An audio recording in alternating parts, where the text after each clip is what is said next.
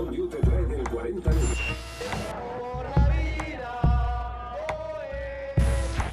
Y podría denunciar incluso por violación y habría que creerme porque soy mujer, porque yo lo valgo. Menosprecio y tira a Messi, macho. Un respeto. Que aunque una mujer tenga cinco bolsos sin estrenar, se tiene que comprar otro más. Se calienta un poquito el planeta. eh, para empezar, reducirá muertes por, por frío.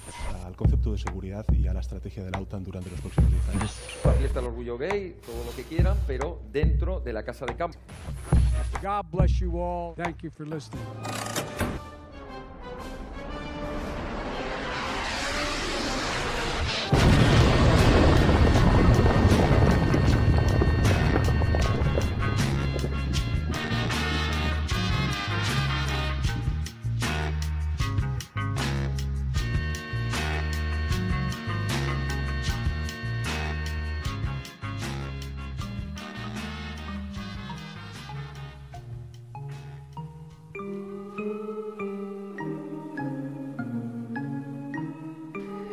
Dado cuenta que esto de ser un señor de la guerra y cuidar la imagen como un posible conquistador no tiene ningún sentido.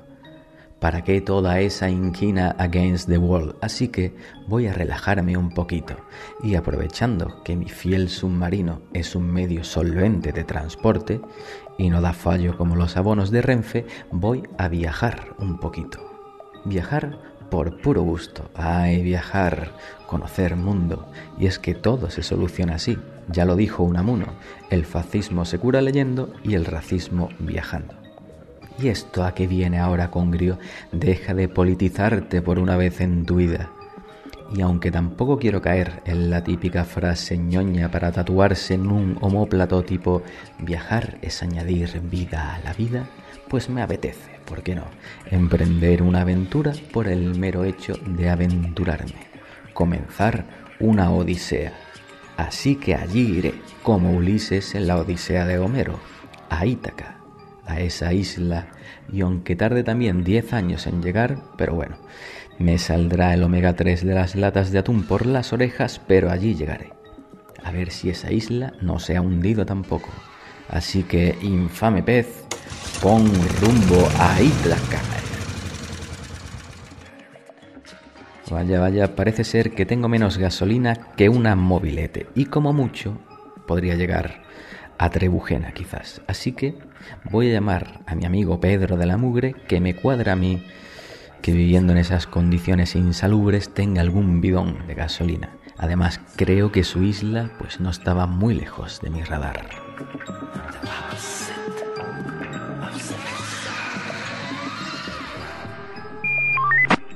Hola, hola, Pedro, Pedro de la Mugre, te hago una llamada de urgencia, sé que estás ahí, siempre estás ahí, porque necesito, ¿tienes gasolina? Yo sé que en tu casucha esa putrefacta tiene que tener un bidón de gasolina porque me estoy quedando en el submarino sin gasofa. Pedro, por favor, ayúdame. Hola, Congrio. Pero, pero, pero, Eh, no soy Pedro de la Mugre. ¿Qué tal? pero, ¿eres Esdru de la Mugre? ¿Qué está ocurriendo? no, ¿Esto qué es? de la Mugre, nada. Aquí no me ponga apellido de consorte que no proceden en absoluto.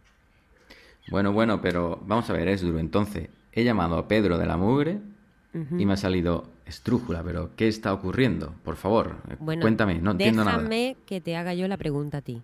¿Por qué necesitas gasolina y qué estás haciendo con tu vida?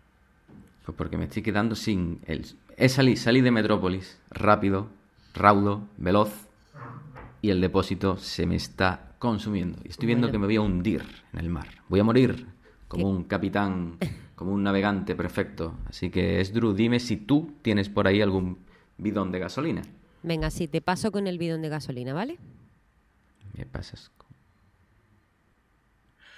Eh, eh, Congrio, te estoy escuchando malamente. Vamos a ver, vamos a ver. No entiendo nada de lo que está ocurriendo aquí. Esa voz varonil no es la de Esdru.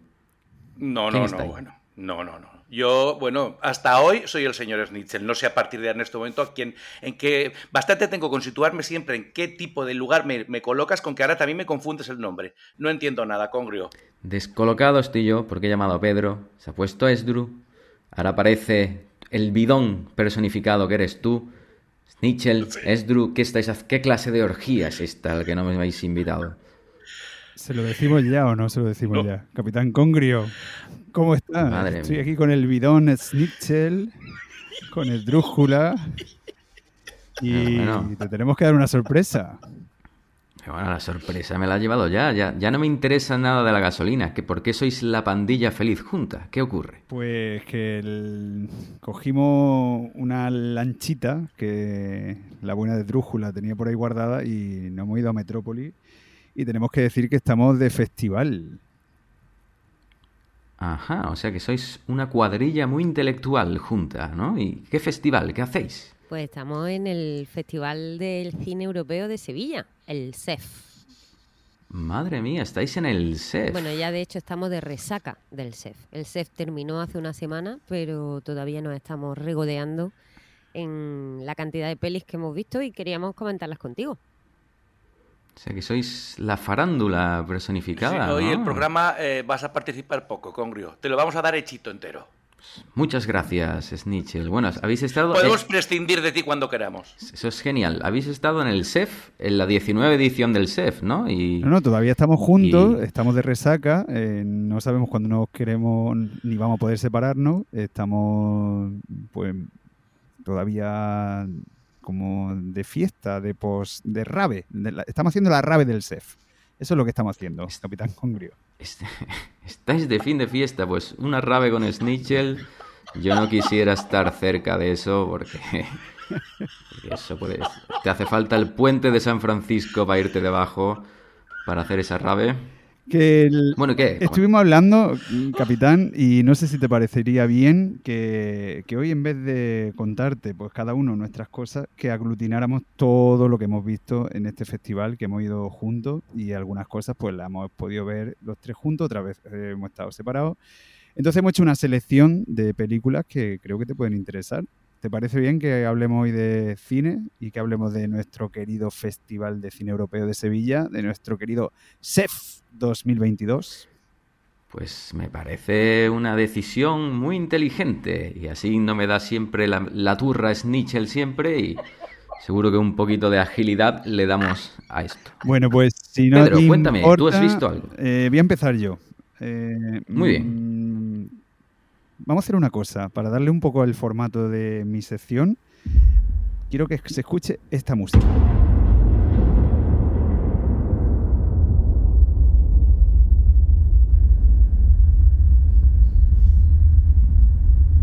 ¿Qué te parece, querido Congrio?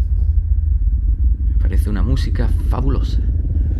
Pues sí, esto es nada más y nada menos que la banda sonora de Winter Brothers de Ilnur Palmason, un pedazo de director islandés que he tenido el gustazo de ver pues su última creación, que es Godland. Eh, no me importa que se quede la música de Winter Brothers porque para mí esa película fue clave. Hace unos 5 años, 6 años ya, en el 2017, presentó esa película que a mí me dejó boquiabierto y desde ese momento estoy siempre siguiéndole la pista a este pedazo de director que, bueno, pues nos ha presentado una historia completamente diferente.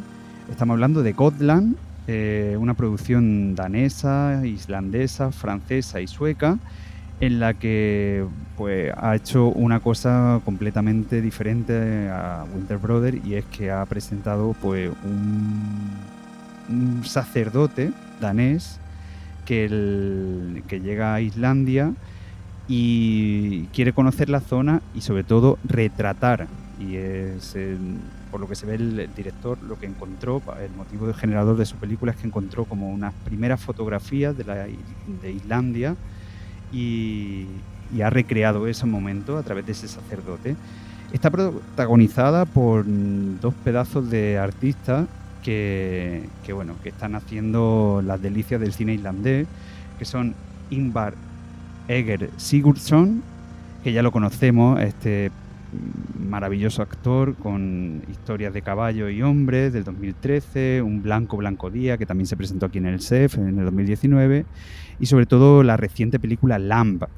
Pues ahora, aquí en esta, en esta, en esta película, ha hecho buah, un pedazo de papel porque está a caballo entre el western, eh, una película completamente antropológica en la que se estudia pues, la sociedad islandesa, los inicios, las primeras colonias y todo a través de, eso, de la mirada de un sacerdote. ¿Y quién es el sacerdote? Pues uno de mis actores preferidos, del chef mm, que siempre que trae su trabajo, pues estoy deseando verlo y por eso aparecí en esta sala a ver Gotland.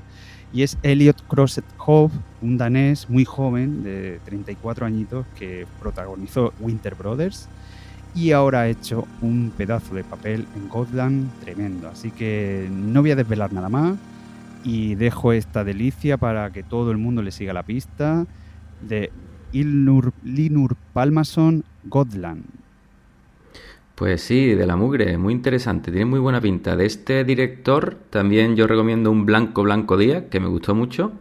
Y se ve que es una peli muy antropológica porque la portada, el sacerdote se parece que está en Matalascaña cogiendo coquinas. Muy bien. Eh, señor Snitchell, ¿y tú has visto algo? ¿Qué me cuentas del chef? Sí, sí, sí. Yo, eh, mi repaso va a empezar por la película que más me ha gustado de todas las que yo he visto. Eh, la película se llama EO y en ella es muy importante una música sinfónica tal que esta. Wszystkiego najlepszego, Io.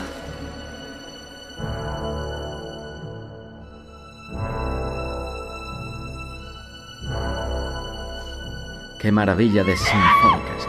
Exacto, exacto. Eh, bueno, luego lanzaré una reflexión, pero solo quiero apuntar aquí que el director de EO es Jerzy Skolimowski, es un veteranísimo director europeo, tiene 84 años es uno de los puntuales de, en su día del nuevo cine polaco, es un señor que de una vida tristemente apasionante porque bueno, ha tenido que estar exiliado por motivos políticos, en fin, ha estado afincado en varias, varios países distintos, rueda muy poco, pero cuando rueda, rueda eh, y lo hace muy, muy, muy bien. EO es, tiene una particularidad, si yo digo aquí ahora mismo el reparto de la película, tengo que decir que la protagoniza, la protagoniza Taco y le ayudan Hola, Marieta, Ettore, Rocco y Mela, que son cinco burritos que son los dobles del, burrito taco, porque Eo es el nombre de un burro, que es el protagonista absoluto de esta película de, de Skolimowski. Eh, la película empieza, está planteada como una especie de, homenaje mm, a uno de los clásicos de Bresson, al, azar Baltasar, una película de 1966, una de las obras maestras de este gran director francés, pero desde, luego no tiene nada que ver desde ningún, punto de vista, sobre todo desde el punto de vista estético, que es donde yo creo que donde la película de Kolimowski eh, gana eh, bueno, es, apasionante el modo en que supera esta dificultad tan, bueno, tan lógica, tan evidente, de que se supone entrar un poco en el alma, en el espíritu, en los pensamientos y sobre todo en el, en el pasmo absoluto frente a lo que ve que asume el, protagonista, este burro que, que, empieza eh, pues siendo un artista de circo, que adora a su domadora y a partir de una de, bueno de un asalto, la película eh, va, eh, asumiendo distintos episodios, un poco como fuera una especie de lazarillo de Tormes, pero claro, con las características de un personaje que no habla, solamente ve y toma unas ciertas decisiones. la película es un es un paseo muy pesimista por la Europa contemporánea eh, eh, actual. En ningún momento vemos que Skolimowski tenga una tentación un poco Walt, Disneyiana, es decir, no, no, no humaniza, no, no pone al, burrito como una persona que con pensamientos y con... No, ni muchísimo menos. Es una versión cruda, en muchos...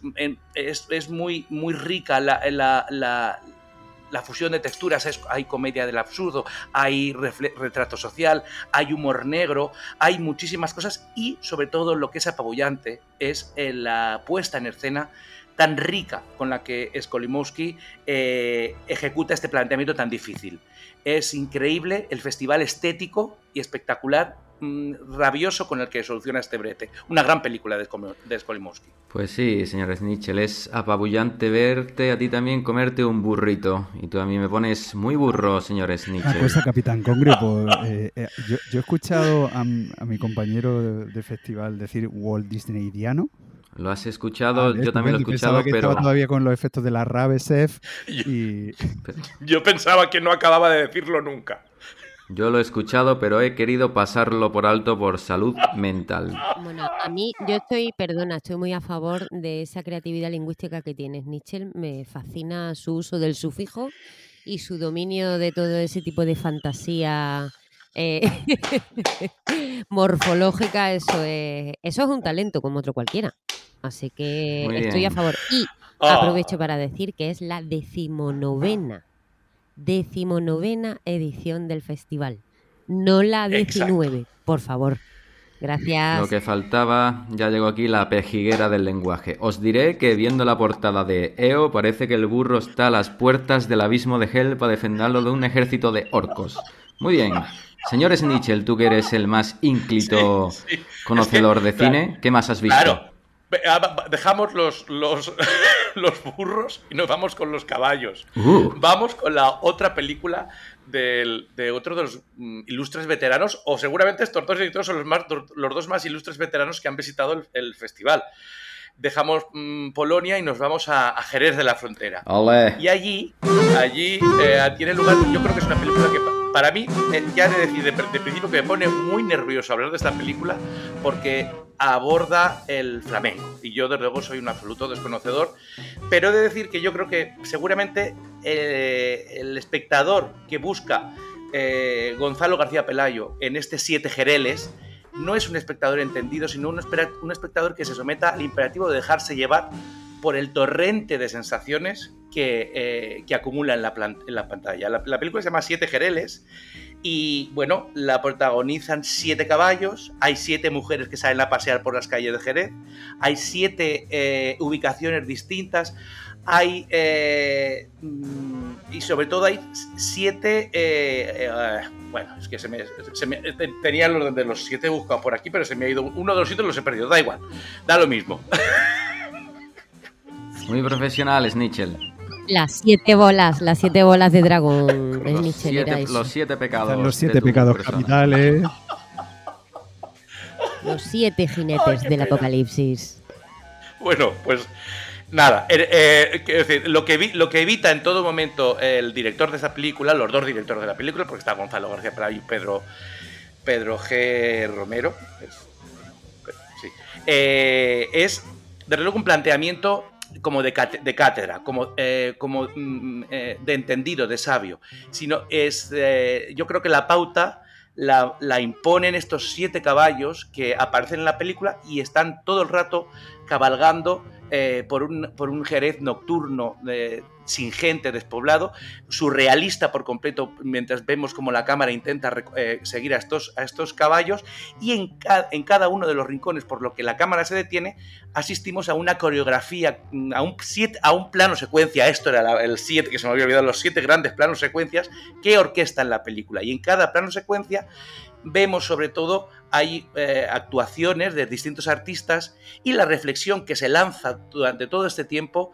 es que de alguna manera eh, el flamenco jerezano o el flamenco en general, no sé cómo, cómo- cómo acotar el tema, desde luego es, eh, es mm, algo imposible de domesticar, es algo que muta, que se esconde, que va buceando eh, por lugares completamente distintos. Y entonces tenemos flamenco clásico, flamenco moderno, tenemos artistas rockeros, tenemos raperos, tenemos incluso eh, pues mm, orquestas de cámara, por ahí pasa la Macanita, Diego Carrasco, Tomasito, el Hidden, el Hidden Forces Trio, eh, una amalgama de sensaciones que en ningún momento quieren sentar cátedra, pero sí quieren eh, un poco capturar esta, esta cosa inaprehensible que es el misterio de esa chispa única que estalla cuando hay el, cuando surge el arte, el arte verdadero. Y la película yo creo que lo consigue. Y la única reflexión que me queda por lanzar es, he hablado de un director de ochenta y pico años, este de, siete- de 75, ¿qué le está pasando al cine contemporáneo para que sean los viejos maestros los que, por lo menos en lo que yo he visto,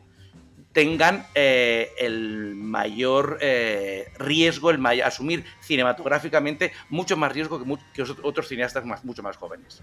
Pues muy bien, señores Nietzsche, le has mencionado que tú estás un poco perdido en esto del flamenco y es curioso porque tú tienes las dimensiones de la estatua de la paquera que hay aquí en Jerez.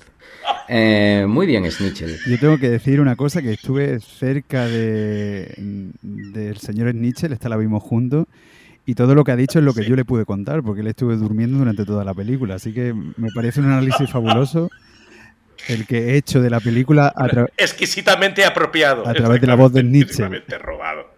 Eres, eres, He, he- he pota- he potado muy bien mi análisis No esta hablemos de potas porque creo que todavía ando limpiando la suya, querido Nietzsche. Madre mía, madre mía, qué entresijos hubo en el SEF. Bueno, es Drew, es Drew. ¿Estás tú por ahí? ¿Tú has visto algo o tú no has visto nada o, o qué ocurre contigo? Bueno, pues yo sí, yo de hecho soy la que más ha visto, tengo que decir. Ajá. Me he visto 22 películas. Mon. ¿Qué me, qué me dices?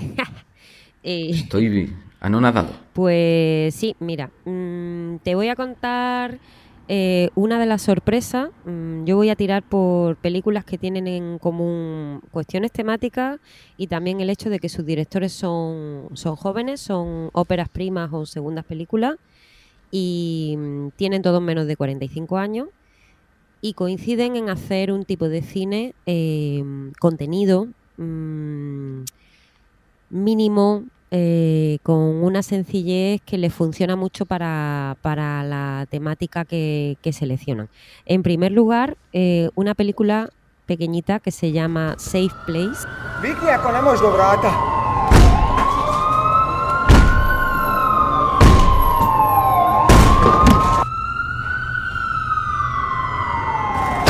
Svoke, to mi je brat. Nije se liječio, išao kod psihijatra.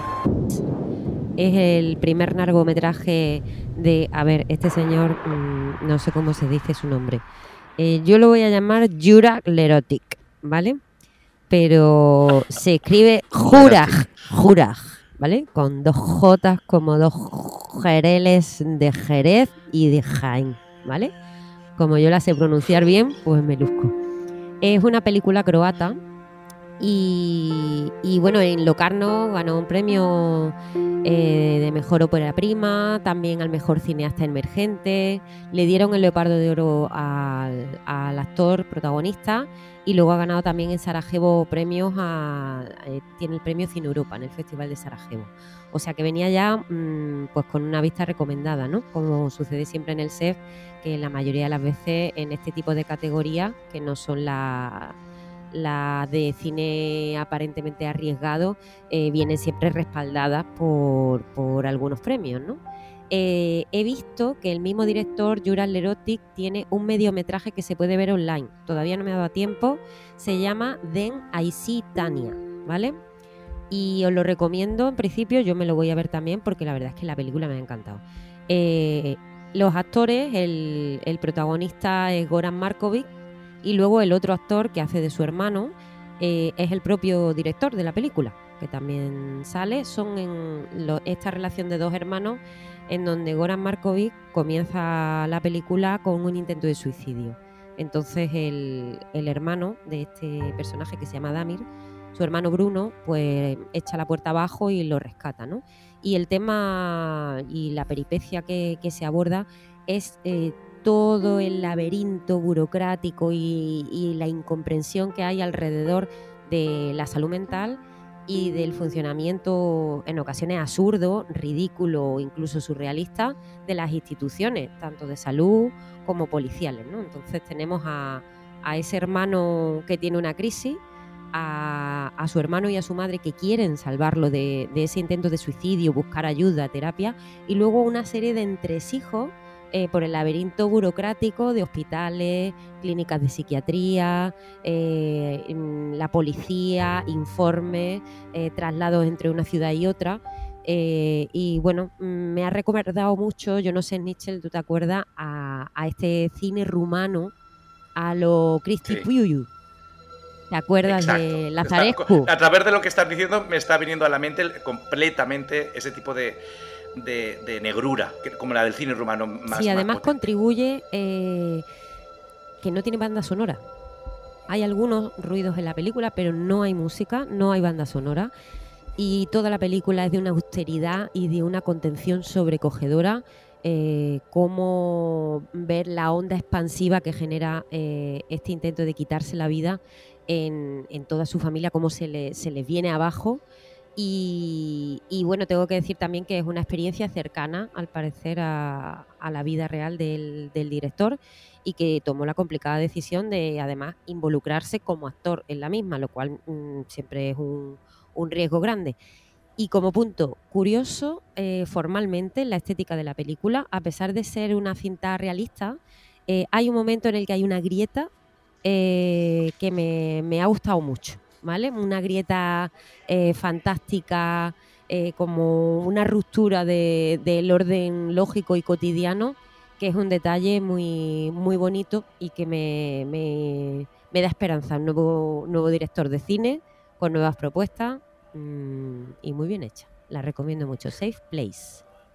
Pues muy bien, Safe Place tiene pintaca y Snitchell ha hablado también un poco de la negrura, que es lo que me viene a mí a la mente al ver una foto de Juraj Lerotic, que tiene un bigote que eso parece el rachón de una mobilete. Muy es bien, ¿qué más? ¿eh? Es guapísimo, me ha encantado.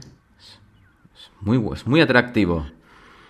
¿Qué más tenéis por ahí? ¿Qué me contáis? Puedo por contar favor? yo una que tengo por aquí que me, han, Muy bien. me ha fascinado. Eh, yo creo que mm, podemos encontrar alguna música por aquí, por aquí.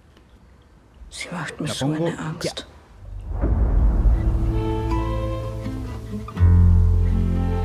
Fester.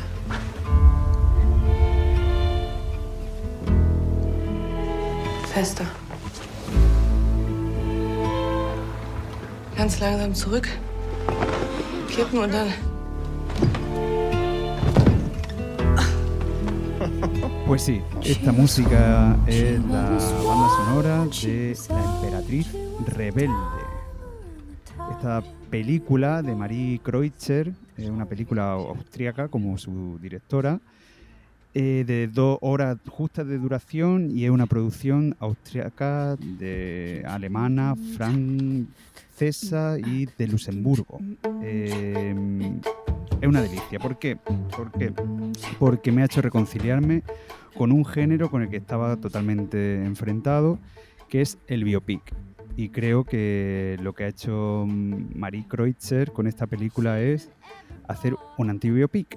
Eh, ¿Por qué? Porque ha conseguido el tono exacto de, lo que puede ser pues un cine histórico, unos hechos narrativos que hay que, contar, pero que no tienen por qué ser pues impostados o no sé, llenos de naftalina cinematográfica que hace que, que, desconectemos, ¿no? Entonces, no sé, me parece una delicia y sobre todo quiero destacar el trabajo que ha hecho Vicky Krieps, que es la protagonista. Cuento un poco el guion. El guion habla de, del 40, todo gira en torno al 40 cumpleaños de, de Sisi Imperatriz. Entonces, bueno, pues la protagonista, en este caso, este, esta protagonista histórica, pues anda encorsetada, nunca mejor dicho, en una serie de, de bueno, pues de rutinas eh, reales eh, y que su estatus, pues, la asfixian literalmente. Entonces, bueno, pues se ve como esa cara B de, de esta, de esta Vicky Cripps eh, en, en, encarnando la, la, figura de Sisi Emperatriz, pues nos enseña todos los tipos de romances, de vida mmm, fuera de, no sé, del, de todo lo que puede ser un día a día dentro de un palacio con su relación completamente rota, no con su consorte, sino con su pareja o marido, que no vemos al rey, vemos un, personaje, pues bueno, eh, que puede ser pues, cualquier marido de cualquier persona y hace que, el, que bueno, porque, que nos acerque este, este género de tal manera que la convierta en, la convierte en una película extremadamente moderna. Eh, he leído por ahí que, que no, ella no, no, innova, o sea, sino que Sofía Coppola ya trabajó estas cosas y ahora Nietzsche nos va a decir en qué película concretamente y lo puede decir ya. Sí. María, claro. Antonieta, María Antonieta. Entonces, bueno, pues era para ver que no estaba dormido. Sí, y no sé, le da un, una vuelta al género que a mí me ha hecho reconciliarme. De hecho, ha sido mis películas preferidas, que no pensaba nunca que en un festival de cine pues yo iba a salir contentísimo de un biopic. Y nada, quiero ensalzar mucho la, la interpretación de Vicky Krieps, que ya fue galardonada en Cannes y en Sarajevo, creo que va a recoger muchos premios porque está estupendísima, se sale y bueno, pues lo que hacen con, con esta figura histórica es tremenda. Así que recomiendo La Emperatriz Rebelde de Marie Kreutzer, austriaca, y nada, a disfrutarla. Muy bien, pues esta Vicky Krieps, que la verdad es que tiene cara solo de hacer eh, personajes históricos, ¿no? Tiene cara de. Sí, bueno, esta. De Juana de Arco. Tiene, ¿no? tiene, una batería también de, de papeles históricos. La se puede conocer, eh, está en Abrázame Fuerte, eh, de Matías Marlik. Amalric, perdón, eh, La isla de Berman también aparece, 2021, En el hilo invisible, 2017, de Paul Thomas Anderson. Son películas en las que, bueno, ella da indicios de su grandeza, pero es aquí donde yo creo que eh, ha, dado con el papel de su vida. O sea, hay momentos en los que es Sisi emperatriz con todo su séquito de, mm, bueno, pues de amante el- fuera del de palacio, que bueno, que una diversión, vamos, desde el principio hasta el final de la película. Nada más. Muy divertido, sí señor. ¿Qué más? ¿Quién, quién me cuenta de otra peliculita más? Yo, yo, yo, Uh. voy yo porque, porque esto está quedando todo muy bien. Aquí todos son loas, aquí todos son películas bonitas, aquí todos son grandes eh, eh, ramalazos cinematográficos. Pa- Parece que hemos salido desmayados eh, del, del SEF todos los días. Tú y esto, imposible. por desgracia, no ha sido así siempre. Yo soy el que menos películas ha visto de los tres. Y bueno, yo, yo me he llevado una muy buena proporción. De cinco que vi, dos muy buenas, una fallida y dos mm, muy malas. Te dormiste. Aquí tengo testigos este año de que ni un solo segundo he dormido, ni un solo segundo. Entonces, bueno, voy a, voy a hablar de una de las sobre todo, no, no- o sea, no da gusto hablar mal de una película, pero es, verdad que es una película que elegí yo, en la que yo tenía puestas muchas eh, expectativas porque venía muy bien avalada por parte de la crítica. La película es de una real- realizadora francesa, Rebecca Slotowski. La película se llama Los hijos de los otros. Es la película que además eh, el SEF utilizó para la inauguración, fue la película de apertura. Y la verdad es que mm, yo, mm, cuando empieza eh, la película, es una película que a mí, por lo menos la primeros tres cuartos hora, me interesa bastante, porque habla de eh, una figura que estamos muy cansados de ver en el cine, pero que ha sido muy pocas veces protagonista, bueno, es como una figura a analizar, que es un poco la, la figura de la madrastra, de la, de la mujer mm, que, eh, bueno, forma una pareja y este, esta, esta pareja tiene hijos que no son de ella. Y parece que la película pues intenta un poco indagar en esta, en esta figura desubicada, esta mujer que tiene muchas ganas de querer, de, volcar toda su capacidad de amar y parece que nadie está dispuesto a ser el receptor total de esta de esta de este mm, constante chillido eh, afectivo que ella calla toda la película. Entonces a mí me da la impresión de que la directora opta por eh, por mostrar un, eh, desde, con, la cámara, desde, desde un punto de vista, escenográfico, un sigilo que mantiene la protagonista y sobre todo una gran, que yo creo que es la, gran, la única baza importante de la película, la gran interpretación que Virginie Efira hace de, de esta película, que es una película que da gato por liebre porque ella está muy bien y la película acaba siendo muy, muy, muy, muy, muy mala. Y es que la película, la directora no sabe perder un poco el respeto al conflicto que maneja. Se queda siempre en la superficie. Entonces se queda un poco en... eh, y además, desde el punto de vista guion, no solventa uno de los riesgos que tiene este tipo de películas, que apuestan por un personaje central al que radiografiar, que es que los demás personajes acaban siendo peleles inútiles como invitados ajenos a la función que, que está representándose. Entonces la película pues se queda convertida en un, para mí, en un telefilm muy plano, muy con muy pocos elementos, una especie de videoclip largo de una canción de José Luis Perales. Es que no la- era insoportable la segunda parte de la película. Es eh, eh, da la impresión de que esté adaptando um, una película, una novela de Antonio Gala adaptada por Maxim Huerta. Es horrible, horrible. La película es plana, plana, plana, sin ningún tipo de eh, capacidad de, de- de indagar en el plante, en el, en el- en- en- ya digo, una problemática bastante interesante que plantea al principio, pero que la resuelve por el, por el- por el camino más previsible, que es el telefílmico, el fotonovelero, el superficial, sin ningún tipo de riesgo con la cámara. Es, veces es que es un flu, es que es como un spot de lotería de Navidad todo el rato la película, a más a más. Sí, un París empalagoso, un París eh, de postal que estamos muy acostumbrados a ver, y el conflicto se diluye en ese colorido eh, absolutamente inútil. Madre mía, señor Snitchell muy cabreado, ¿eh? Es que no me extraña. Realmente te ha faltado decir lo más obvio es que la película está en la estela de franchutadas infumables que este año han inundado el CEF. Yo Yo digo, quiero decir que quiero poner un poquito la cucharita en la boca de alguien para que esto lo ahonde y lo explique más, lo del ga- el, el galo, galo, el omnigalicismo de la de la de la de estas- Omnigalicismo. el, el- yo quiero que alguien pote, pote su, su, su auténtica filia por el cine francés. por favor. No, o sea, yo lo único que tengo que decir es que eh, el año que viene directamente puede ser que no pise la sección oficial y, y me meta de lleno en las nuevas olas y, pase de todo lo que está pasando Europa barra Francia, que es lo único que nos han, nos han enseñado en, este, en esta edición. Eh, a ver, mm, eh, yo que creo que el, caso de esta película fue lo más flagrante. O sea, no se me va a olvidar nunca eh, una Torre Eiffel proyectada sobre la cara de la, de la protagonista. Tampoco puedo olvidar un holograma. Crepe. O sea, eh, ha sido. No sé, el- a ver, después de haber visto en torno a la veintena de películas de la sección oficial, también ha sido nuestra culpa de no andar en otras secciones, que creo que es lo más interesante del SEF. Este año nos relajamos, también hacemos mucho caso a las recomendaciones del señor Nietzsche, que desde ya no serán bien recibidas.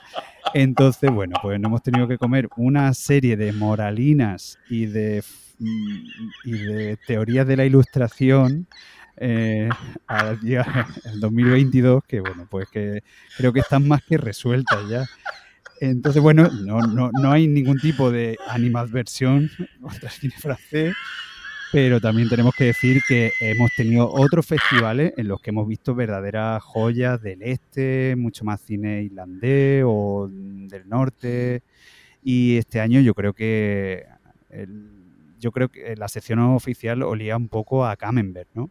Bueno, pues en ese aspecto me alegro de no haber ido al CEF. También diré que yo no, no la he visto, pero estoy viendo la portada y el niño tiene la cara del monstruo de los cazafantasmas, el que parecía el muñeco de Michelin vestido de marinero, ¿eh? Vaya moflete que tiene el niño. Muy bien, ¿qué más? ¿Qué más hay por ahí? Que no os Bueno, cabree, mira, que no se haya eh, cabreado tanto. A ver, a mí no me ha cabreado y creo que no le ha podido cabrear a nadie la siguiente película, que es Close, de Lucas Don. Eh, esta película de su jovencísimo director es el director de Girl, que ya, ya tuvimos ocasión de verla y la podemos ver en plataformas todavía. Eh, ha ganado varios premios en varios festivales con su, con su largo anterior, este director belga.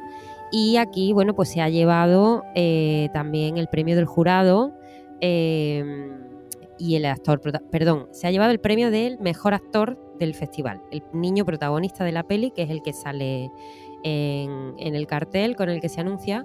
Y ha ganado el premio del jurado en el CEF y también en Cannes otro premio del jurado. Así que, bueno, venía avalada por varias por, por varios comités de expertos, pero estos expertos, no, recordé, no olvidemos que también tienen que ver con Francia. Entonces, la película está bien, sí.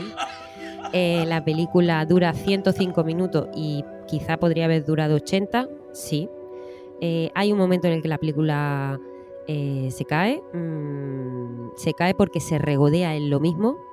Y, ese, ese exceso cuando tú estás haciendo un cine eh, con un tema muy serio, muy dramático, eh, pretendes conseguir contención, impacto en el, en el espectador y ser esteticista, si repites y repites mm, momentos, eh, escenas y recursos, pues llega a un punto en el que el espectador, eh, con todo el dolor de su corazón ¿eh? con la buena predisposición que teníamos, mm, te caes, ¿vale? Eh, estamos ante la historia eh, de una amistad adolescente preciosa. Son dos chicos que son íntimos amigos, amigos con muchísima confianza, pasan el día juntos, van a todos lados a jugar juntos, duermen juntos, se van uno a la casa del otro, muchísima intimidad, muchísima complicidad.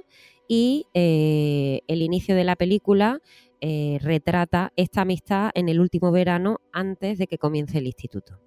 Como profesora del IE Jorge Bucay, pues es un tema que me toca muy de cerca y sabemos todos que, en fin, cuando empieza la enseñanza secundaria, cambias de, centro educativo, conoces a otra gente que no son tus compañeritos y compañeras de, desde que eras pequeño, pues empiezan las habladurías. Y ahí empiezan los problemas. Estos niños que tienen tantísima confianza, tantísimo trato, pues son eh, criticados, empiezan a generarse corrillos eh, acerca de bueno qué tipo de relación tienen. Hay muchísimos prejuicios, hay homofobia. En ningún momento se aclara el tipo de vínculo que existe entre ellos, ni tampoco hace falta, porque el vínculo que existe es el amor. Y, y ese amor luego podría transformarse en un sentido o en otro, pero el caso es que son dos chicos muy, muy cercanos y algo cambia eh, a raíz del comportamiento de la masa y de cómo eso influye en ello. Entonces sucede en un momento dado algo y, eso desencadena un cambio en los protagonistas y un salto acelerado eh, hacia la madurez en su personaje eh, principal, que es el que se ha llevado el premio. El chico se llama Eden Dambrin, fantástico. Y bueno, mmm, la valoración general es que sí, es una buena peli, mmm, pero le sobran momentos y tengo la impresión de que se gusta en algunas ocasiones demasiado y entonces se convierte en redundante y que podría haber sac sacado un poquito más de partido. Ese es mi, mi punto. O sea, entonces te gusta mucho, pero te parece la peste, básicamente estás diciendo. No, bueno, eh, a ver, si estamos hablando así eh, de Francia y decimos que esta película es belga, pues algo, algo tendrá que haber ahí de sombra. Pues sí, un poquito de gofre. alargándose sobre el país vecino. Pero sí, no sé, para mí fue un poquito decepcionante dentro de una calidad suficiente. Increíble retórica es Drew. ¿Qué más? ¿Alguna peli más tenéis por ahí? ¿Puedo? ¿Puedo? ¿Puedo introducir alguna? Sí, por ¿no? favor. A ver, eh, Do it. esta película que voy a hablar ahora creo que recopila un poco lo que hemos estado hablando aquí y la voy a enfocar así el análisis y también yo creo que recoge lo que ha sido mi mm, 2022. La película que vamos a hablar ahora es Rodeo.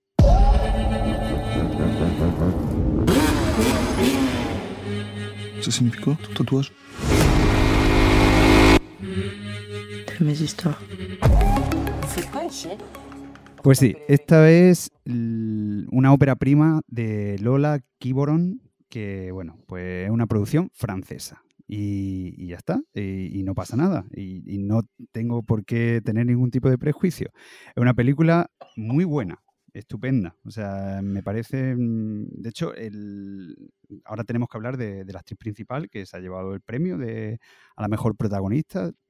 Y, pero es una película maravillosa que tiene un, un- un único problema, es que está mm, producida y desarrollada en Francia.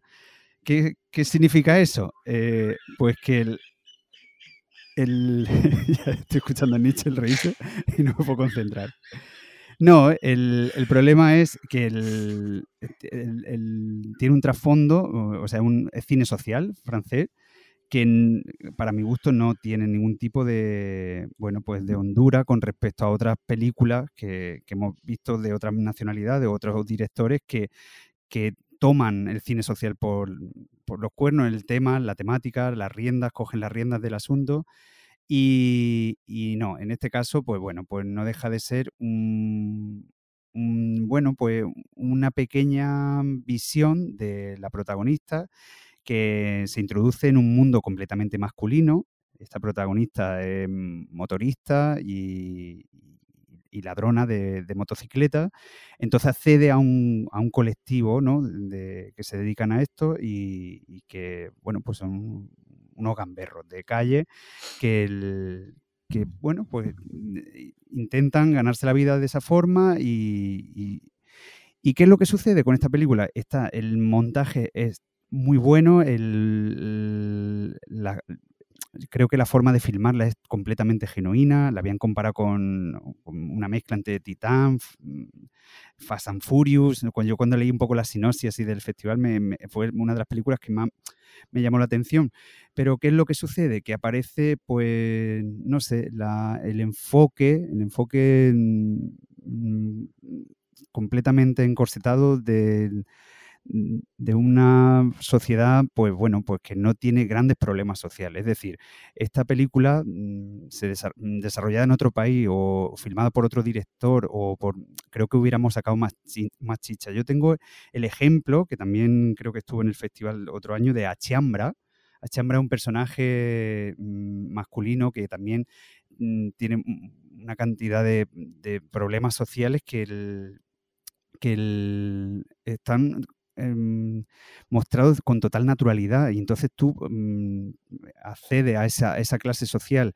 Sin embargo, en esta, en esta película, en Rodeo, eh, la impostura eh, es constante. Entonces mm, no podemos participar de la película o esa denuncia social o ese, mm, no sé, esa inmersión que, porque si estás dentro de, de los grupos sociales marginados que muestra la película, son como clases medias de nuestro país. O sea, no, no tienen ningún tipo de, no sé, me imagino una película así desarrollada en, en, pueblos del sur de España y, bueno, pues la crítica sería mucho más feroz. Entonces, mm, para mí, para mi gusto, creo que hay un conflicto con estas miradas de, no sé, del cine centro europeo, en este caso francés, que está haciendo, pues, no sé, el, como un canon nuevo, que cuando terminó el, festival lo, decía claro, que es como un nuevo cine mm, canónico al que se le ven, se empiezan a ver las costuras y no sé, la denuncia social es pobre, el, la profundidad de, los guiones se quedan completamente mm, superficiales, una socialdemocracia completamente, mm, bueno, pues aprendida que, no sé, para otras personas que estamos buscando nuevas miradas o nuevos eh, enfoques dentro del cine francés, eh, dentro del cine europeo, pues vemos que Francia está colapsando con todo esto. Entonces, nada, creo que me he quedado a gusto. Pues. Podemos seguir. Pues sí, que te has quedado muy a gusto. Y yo que no he estado en el set, pero ya aprovecho para cagarme también en Leos Carax, que me cae muy mal, y es francés. Pues yo ya lo digo, porque, también me parece un pretencioso. Muy bien. Genial, pues si teníamos alguna opción de que nos acreditaran para Cannes, se acaba de ir por el sumidero ahora mismo. Gracias, compañero. Muy bien. Ha sido muy fructífera eh, esta charla. Venga, voy a levantar esto. Mira, eh, la última película que vi en el festival fue la titulada After Sun.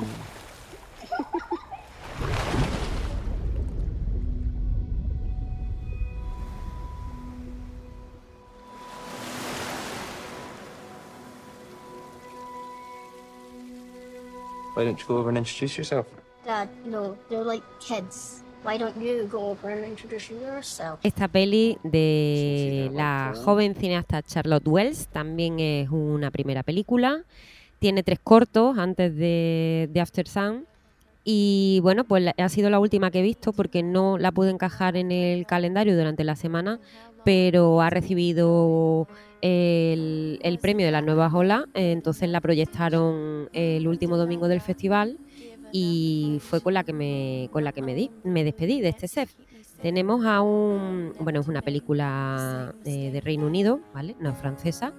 Eh, eso ya mm, en los tiempos que corren es un, acierto, ¿eh, Nietzsche? es una garantía. Por lo tanto, no es una película ñoña, que podría haberlo sido, ¿eh? porque el, tema y los personajes ahora veremos que, corrían ese riesgo y sin embargo eh, la directora Charlotte Wells lo hace estupendamente. Tiene a un padre y una hija, el actor que, interpreta el papel del padre es Paul Mescal y la niña se llama Francesca Corio, que, no hará esta niña porque está estupenda también. Eh, la peli está ambientada en los años 90 y eh, la excusa eh, del punto de partida son las vacaciones familiares entre el padre y la hija. El, el padre no vive con, con la madre de, de la niña, entonces le corresponden las vacaciones con ella y se la lleva a un resort. Eh, lo cual ya, mm, pues mira, interesante porque vamos a, tener toda la acción se va a desarrollar en ese resort de vacaciones, en un hotel, en un complejo turístico, eh, y, ahí hay algo de la localización que contribuye a crear, casi sin que nos demos cuenta al principio de manera muy sutil, un ambiente opresivo de encierro que tiene mucho que ver con cómo eh, se siente el padre de esta niña.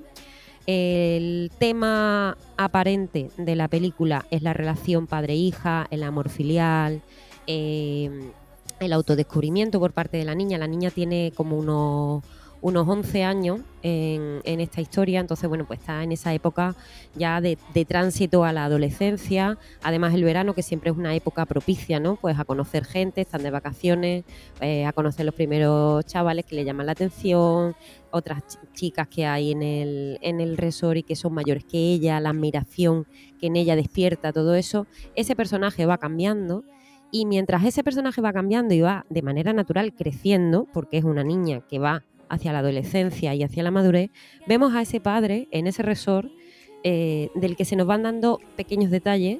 Eh, no tiene dinero, no tiene mucho dinero, a veces tiene que negarle cosas a, su hija, eh, pasa momentos solo en la habitación en los que parece como que, que se le va la energía, que se le, se le acaba la pila. Es un padre joven. Eh, la niña cada vez insiste más en preguntarle por su vida, por las expectativas que él tenía cuando tenía su edad, eh, por qué va a hacer en el futuro. Entonces se va construyendo una imagen del padre y de cómo la mirada de la hija va cambiando, de ser el héroe para ella a ser alguien que esconde un problemas, que esconde un lado eh, un poco más oscuro y, la, la hija se va dando cuenta de eso, ¿no? Y, todo ello, como ya digo, dentro de este resort eh, absurdo de, de guiris, eh, palmeras, eh, bebidas, fiestas y un poco de descontrol, ¿no? Como con la necesidad de pasarlo bien, estamos de vacaciones, tenemos actividades y todo eso se les va, se les va viniendo encima y va a desencadenar eh, pues un final bastante impactante y de- delinea una historia preciosa eh, que creo que de manera muy pequeñita, muy delicada, consigue plasmar todo eso eh, con la banda sonora fantástica de la música de los 90, que es la mejor música, porque además no es francesa nunca, o sea que eso también está muy bien. Y eh, al igual que pasaba con Safe Place, esta película tiene que ver con una experiencia real de la directora. Por último, en cuanto a lo técnico, es muy interesante el juego que hace entre la cámara que rueda y una cámara de vídeo casero que el padre y la niña tienen y que juegan a grabarse y esos vídeos, esas imágenes también están metidas dentro de la película. El montaje es muy interesante y, no sé, me ha, gustado mucho también esa, esa grieta que, que genera en lo formal. Eh, merece mucho la pena y os la recomiendo con todo mi corazón. Madre mía, Esdru, ya cada vez que quiera hablar de cine te voy a llamar a ti porque explicas mucho más coherente que, que el, que el berraco del señor Snitchell. También te diré que me casa mucho que te haya gustado esta porque se le ha visto un lado turbio y oscuro al padre, que ese es tu rollito. Hombre. Muy bien, muy bien. Pues ya que habéis estado los tres juntos en el SEF, a mí me gustaría haceros un pequeño juego muy rápido. Y es que estoy viendo que el Giraldillo de Oro se la ha llevado una peli francesa que se llama Saint Omer. Entonces, os voy a preguntar uno a uno que me digáis solo una palabra sobre lo que ha parecido. Un adjetivo, un algo, para hacerme una idea. Por favor, Pedro de la Mugre. Yo solo tengo que decir una palabra, salvapantallas. Señor Esdru. Eh, yo puedo decir judicatura. Y señor Snitchell. Eh, decencia porque no la vi. Esto ha sido el broche de oro fabuloso. No, de, yo creo que como ya ha quedado muy claro nuestra postura con, el- con la sección oficial de este año, yo creo que no deberíamos entrar en detalles con Saint Omer porque fue un, uno de, los, las películas que empezó a generar esta tendencia a ver ya todo el festival con este olor a queso. Entonces creo que es mejor que no hablemos de ella. Fue, para mí fue la gran sorpresa que fuera el Giraldillo de Oro. Pero bueno, pues muchas veces y en casi todos los festivales pasa, ¿no? Que el palmarés no se corresponde, ¿no? Con realmente con lo que allí sucede. Y bueno, pues para nosotros ha sido divertido porque no hay cosa más deliciosa que acabar un festival con, bueno, pues con infinidad de opiniones, de peleas, de visiones y así muy divertido la lucha que teníamos contra esta nueva eh, este nuevo canon que nos asola, ¿no? Que es Francia y que está aquí dictaminando todas las directrices de lo que tiene que ser ahora el cine. Entonces, bueno, ha sido muy divertido tener muchas conversaciones con el Nietzsche, con el Drújula. El Nietzsche creo que quiere decir algo.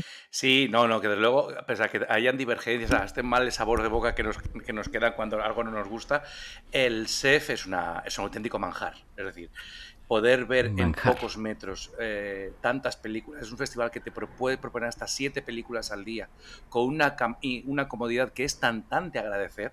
Es un auténtico lujo porque no está ahora el panorama como para desperdiciar estas ocasiones y la verdad es que eh, larga, larga, larga vida al SEF porque la verdad es que eh, nos hace disfrutar muchísimo. Larga tienes tú la minga. Yo solo propongo una cosa para terminar y es que ahora que estamos aquí los cuatro juntos, es que el año que viene eh, lo cubramos al SEF. Día tras día. Una cobertura. y que hagamos este encuentro diariamente, no ya de rave y de fiesta final, sino que cada día peleemos aquí en directo en la onda. Muy bien. Mira, me parece bien, ¿eh? Podríamos hacer un seguimiento más más de a pie de calle, Más ¿no? Y exhaustivo. que el enfrentamiento y, y todo eso sea, sea en vivo. ¿Qué peli te ha gustado más? ¿Por qué hay tantas películas de gente vomitando? Que eso ha pasado este año. Eh, el porque a- de repente hay un montón de animales en un montón de pelis. O hay lo menos seis o siete en los que aparece un piano y alguien pasa por el lado y toca. Todo el mundo sabía tocar el piano en la Estaba película. Chopin en el SEF. En fin, había ahí como una serie de constantes que, que son dignas de analizar. Pero mira, yo quería cambiar un poco las tornas porque hemos tenido una noticia eh, tristísima la semana pasada y tiene que ver con el SEF. Eh, ha fallecido Juan Antonio Bermúdez, que era bueno, un periodista crítico y era responsable de programación en el festival, en la, en la sección de Panorama Andaluz. Él está muy vinculado al cine.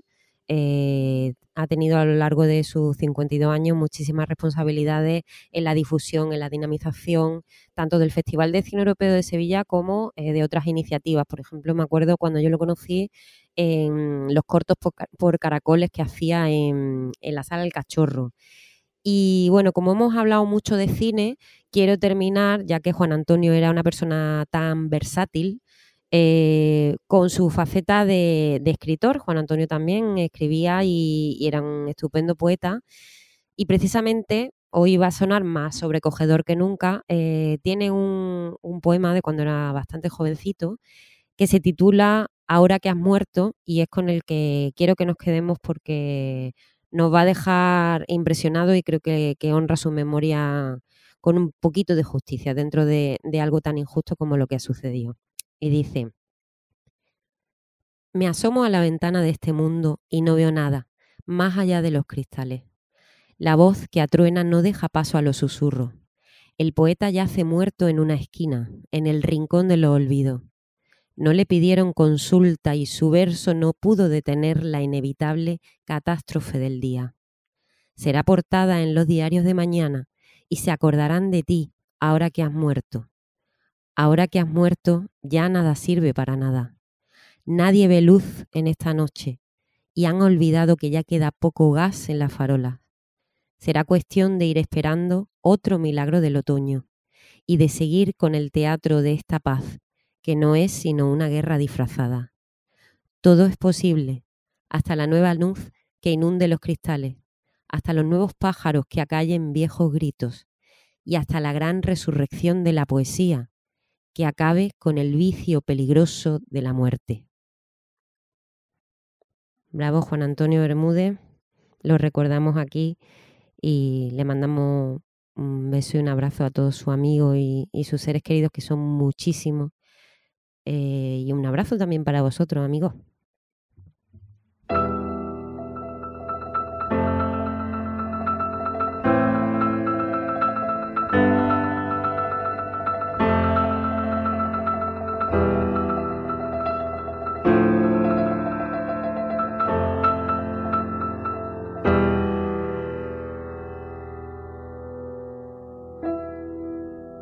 Parece ser que el depósito de mi submarino está ya en reserva.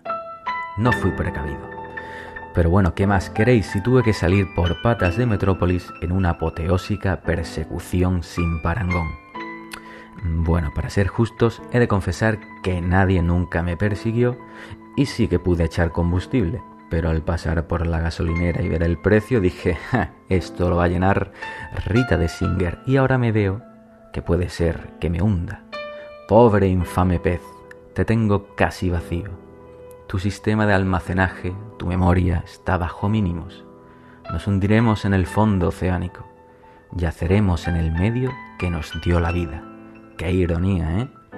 Y es que ya lo dejó por escrito el bueno de Fernando Pessoa, que dijo, navegantes antiguos tenían una frase gloriosa, navegar es preciso, vivir no es preciso. Quiero para mí el espíritu de esa frase, transformada la forma para casarla con lo que soy. Vivir no es necesario, lo que necesito es crear.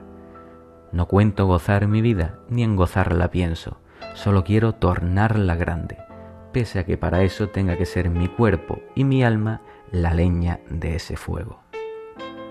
Qué bueno que fuiste Pessoa, o Alberto Cairo, o Álvaro de Campos, cualquier nombre te valía. Infame pez, he aquí nuestro fin, pero otorgaremos nuestra figura imperecedera, anclados a este gran molde sin forma, que es el mar, la quietud del vacío, nuestro enterramiento, respetadnos.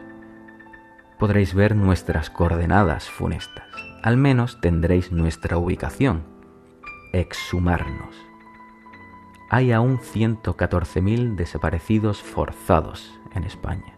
De esos se estima que solo 25.000 podrán ser encontrados y 7.000 identificados por las pruebas de ADN. Desde el fin de la guerra civil hubo 50.000 ejecuciones hasta 1946.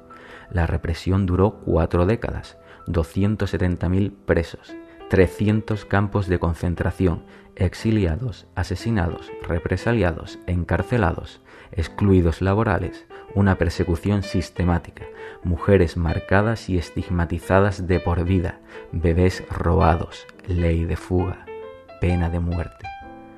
Aún quedan 6.000 vestigios de la dictadura en nuestras calles que recuerdan a generales psicópatas mucho han tardado en sacar de la Macarena a un maníaco perturbado que incitaba a la violación en masa por radio. Quien no ve esto es o bien por ignorancia o bien por malicia, y ambas son terribles.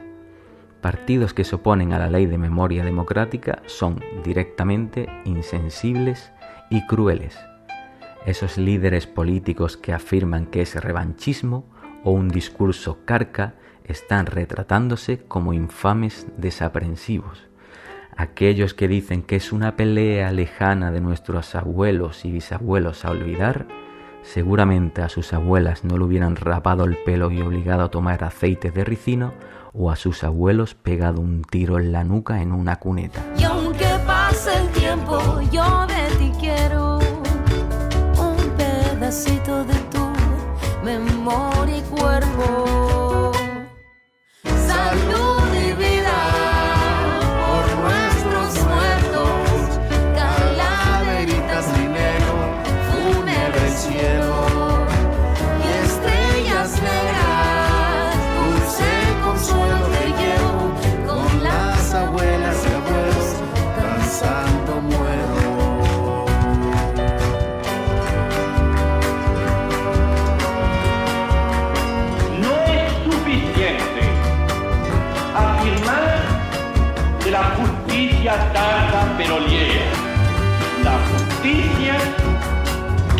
De jefe, cuando